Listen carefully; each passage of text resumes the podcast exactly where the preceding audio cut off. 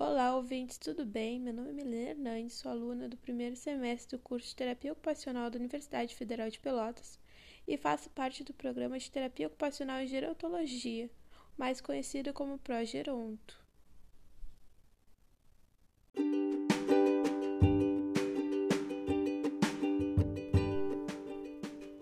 Agora eu vou explicar melhor para vocês o que se trata o nosso projeto, o Progeronto. Progeronto beneficia idosos residentes de Pelotas, por meio de ações e intervenções terapêutico-ocupacionais que visam a prevenção do declínio cognitivo, demência e demais processos patológicos ou situacionais, que provavelmente pode acometê-los, além de lhe proporcionar um envelhecimento mais ativo, tendo como norteadores as políticas públicas e bases teóricas da terapia ocupacional. Agora, devido à pandemia, estamos fazendo acompanhamento por ligações, mas não paramos de dar a atenção necessária aos idosos. Você já se perguntou o que é lazer e a importância dele em nossas vidas? Então vamos falar sobre essa importante ocupação que muitas vezes é esquecida ou deixada de lado. Lazer é qualquer atividade que não podemos considerar como obrigatória que é essencialmente motivada e realizada durante o tempo livre. Ou seja, a atividade de lazer não compromete o tempo de realização de outras ocupações que são obrigatórias. As atividades de lazer proporcionam satisfação desenvolvimento pessoal e social, autonomia e poder de escolha. Já há alguns anos, o lazer já vem sendo associado à qualidade de vida. Para se ter um envelhecimento bem-sucedido, saúde, qualidade de vida e lazer devem estar presentes, já que são conceitos entrelaçados. Cotidianamente estamos tão imersos numa rotina agitada e automática que não costumamos pensar nas atividades e funções que elas têm em nossas vidas.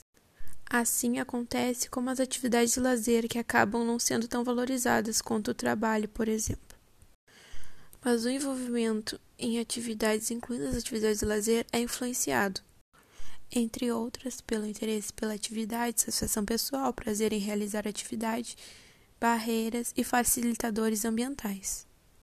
O envelhecimento é constantemente pautado como uma fase da vida em que o indivíduo passa a ser dependente e necessitado de ajuda. As atividades de lazer confrontam essa afirmativa, já que através delas é possível manifestar interesses, fazer escolhas, desenvolver autonomia e expressar capacidades.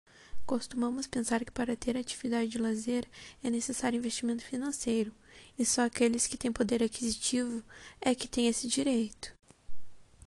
Mas nem sempre atividade de lazer requer um alto custo monetário. Uma revisão bibliográfica elencou as principais atividades de lazer realizadas pelos idosos. Atividades essas como trabalho manuais, como pintura, desenho, bordagem, jardinagem, passatempo, como jogos de tabuleiro, fazer coleções, cuidar de animais, atividade de relacionamento, como assistir TV, ouvir um rádio, escutar uma música, atividades musicais, como tocar um instrumento, danças e atividades físicas. Atividades intelectuais, como ler jornais, resolver passatempos, como jogo de palavra cruzada e enigmas. Atividades externas, como ir ao cinema, ao teatro, eventos esportivos, frequentar restaurantes. Atividades religiosas, participação em grupos sociais, visitar parentes e amigos, receber visitas, comunicação, como escrever cartas, receber e-mails, participar de bate-papo na internet. É preciso entender que momentos prazerosos de lazer são importantes para a manutenção do bem-estar em nosso dia a dia. Dedicar alguns momentos em nossa rotina e tornar o lazer um hábito são formas de nos mantermos autônomos durante a velhice e com mais saúde e maior qualidade de vida.